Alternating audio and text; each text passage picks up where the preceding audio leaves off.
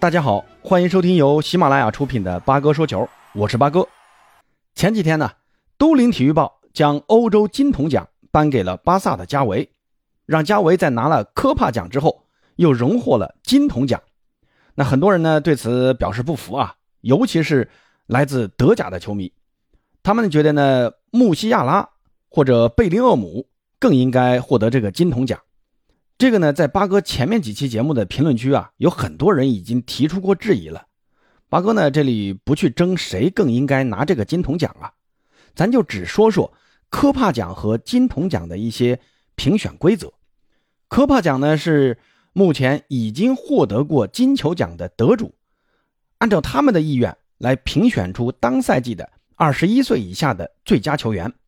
这个奖呢，是在二零一八年由法国足球创立的。这个奖啊，从这个评委的人选都看得出啊，他有很强的个人主观性，因为评委啊只能是那些拿过金球奖的人，得看这些人的意愿来评选。那巴萨的金球奖得主相对呢多那么一点像梅西啊、苏亚雷斯这些人呢，那都投的是加维，所以呢，加维在这方面是占了点便宜的。那金童奖呢，是2006年由意大利的都灵体育报创办的。是由欧洲各大主要媒体和记者评选出的欧洲俱乐部的最佳二十一岁以下球员，考察的呢更多的是在当赛季的整体表现，不仅仅是俱乐部的表现，也有在国家队的表现。加维呢不仅仅在十七岁的年纪就坐稳了巴萨的主力，同时呢也在西班牙国家队基本上也算是主力中场了。那可能就是进球啊或者助攻这些数据不怎么样啊。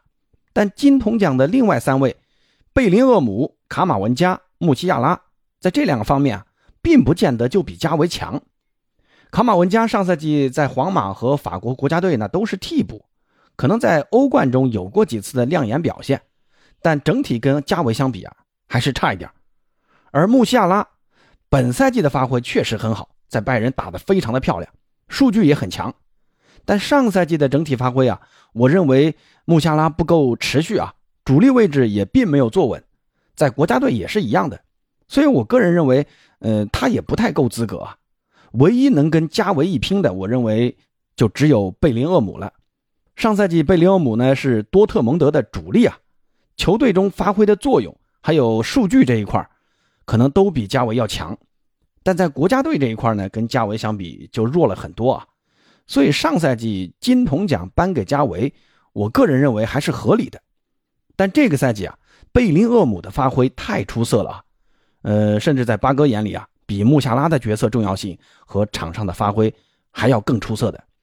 那现在贝林厄姆的出色发挥呢，也引起了很多豪门的关注，有说明年要去皇马的，也有说呢扎叔的利物浦看上了他，非他不要，还有说呢。曼联也盯上了贝林厄姆。那本期节目呢，就简单的和朋友们聊一聊贝林厄姆的一些事情。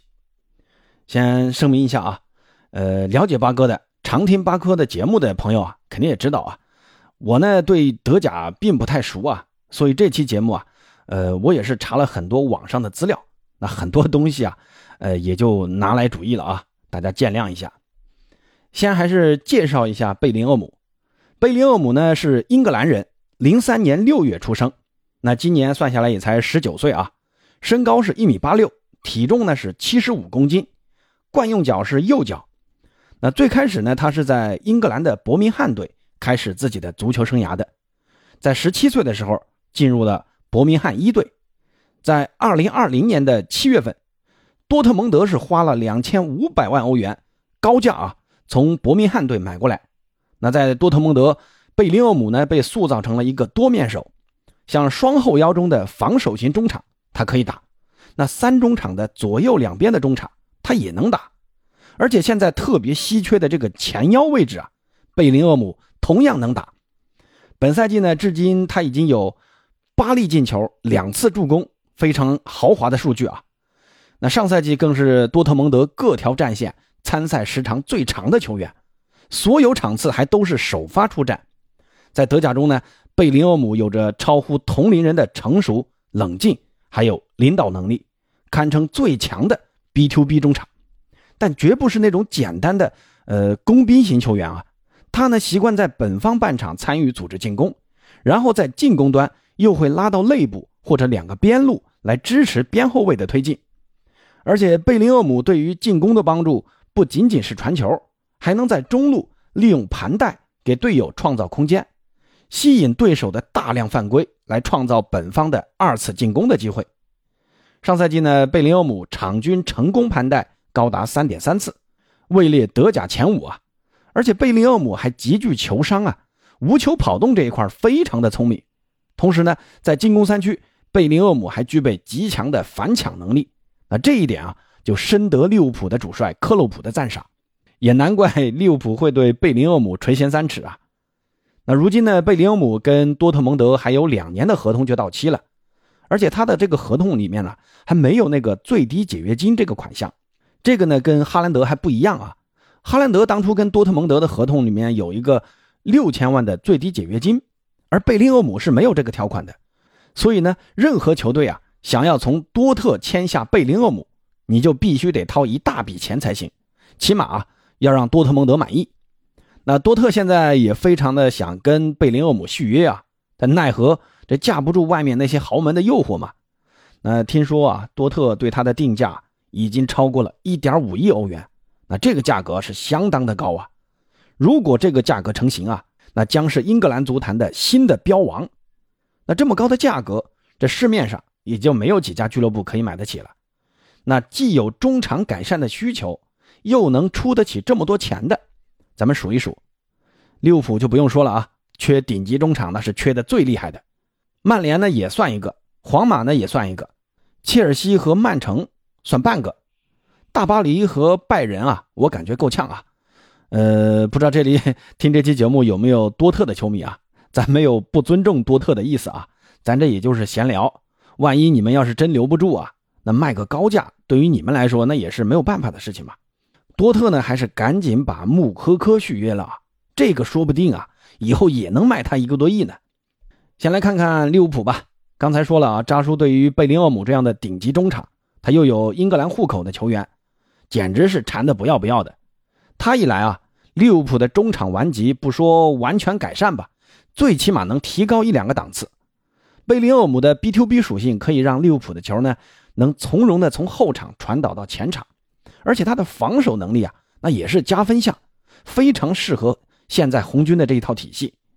但问题的关键就在于这么高的价格，利物浦的拥有者芬威集团肯不肯出这么大一笔钱？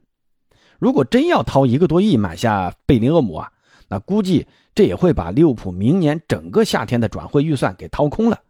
那其他位置扎叔怎么办？这就是个问题啊。其实呢，利物浦是最早关注贝林厄姆的豪门球队，在他十一岁的时候，贝林厄姆呢还去了利物浦试训。只是因为当时远离家乡啊，最后也没去成。另外呢，贝林厄姆的偶像呢是红军名宿杰拉德，这个杰拉德就是刚刚从阿斯顿维拉队帅位下来的那个杰拉德啊。那这一点呢，可能也是红军招揽贝林厄姆的一大杀招。那利物浦以外呢，最想得到贝林厄姆的，估计就是皇马啊。皇马肯定是能出得起这笔钱的，不管你是多少钱啊，一点几个亿，呃，皇马掏这笔钱轻轻松松啊。因为现在老佛爷对于球员引进的原则啊，那就是要买最顶级的年轻球员。那贝林厄姆无疑是这一代中的佼佼者啊。而且莫德里奇现在已经三十七岁了，这明年的状态怎么样也说不好啊。那贝林厄姆来了，能很好的顶替摩迪的位置。皇马阵中现在还有卡马文加，还有楚阿梅尼这两大中场天才啊，很期待他们俩能和贝林厄姆组成新的典礼中场。只是贝林厄姆的家人啊，他爸爸妈妈可能更希望他们能回到英格兰，所以呢，他转会皇马可能就存在一点波折。不过皇马的平台啊，它的吸引力可能也是贝林厄姆比较向往的地方啊，这个也不好说啊，说不好。那除了这两支球队，那第三支就属曼联了。曼联跟利物浦不一样啊，在转会预算这一块肯定要比红军要宽裕点而且曼联也是很早就盯上了贝林厄姆。在贝林厄姆十五岁的时候，曼联体育总监莫塔夫就跟贝林厄姆的爸爸维持着不错的关系。当时呢也试图签下他，但因为曼联没有在合同里面加入出场数的保证条款，所以贝林厄姆呢最后也没有答应加盟曼联。这也让当时的主帅索尔斯克亚非常的失望。那现在两年过去了，曼联的中场呢也急需改善。那德容呢苦追了一个夏天，愣是没买来。那现在看呢，德容在巴萨逐渐站稳了脚跟啊，也再度打上了主力。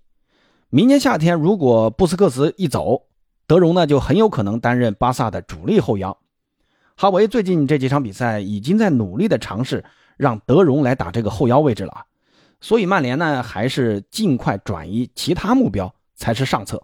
那贝林厄姆可以说是很好的一个替代者。现在曼联的这个状态啊，逐渐好转了，相信这对于贝林厄姆来说也是一大吸引力嘛。钱嘛，对于现在的这支曼联来说，你八千万的桑乔，一个亿的安东尼都能买，那一个多亿再买个贝林厄姆，自然不在话下嘛。那最后还有两支球队啊，也可能参与到贝林厄姆的竞争当中啊。那就是蓝军切尔西和蓝月亮曼城。切尔西明年的，两大中场坎特和若日尼奥的合同啊都要到期了，而且他们两个人呢年纪也大了，伤病也比较多，所以对于贝林厄姆的追求也很好理解嘛。而曼城呢，我感觉是这几大豪门中最不需要贝林厄姆的，钱对于他们来说那都是小 case 啊。但他们的中场，你看有罗德里，有逼席，有金多安，有菲利普斯。我感觉啊，真的不是很需要贝林厄姆嘛。反正我觉得曼城应该不会参与竞争的。那最后呢，再跟朋友们说个事儿啊。呃，八哥这期节目呢播出的是星期三的早上，但这个节目啊我是星期二的晚上做的，所以呢欧冠的比赛我就没来得及说。呃，而且呢我今天要出差啊，要去广东，可能剩下几天呢这个节目啊不一定有时间更新了。我能更新呢就尽量更新啊。但也只能用手机录，音质可能会很差，先凑合一下啊。那这里呢，先抱歉啊。那朋友们觉得贝林厄姆会拿下明年的金童奖吗？世界杯上贝林厄姆在英格兰会打上主力吗？明年夏天又会去哪儿呢？留在多特还是去红军？欢迎在评论区告诉八哥，咱们下期再见。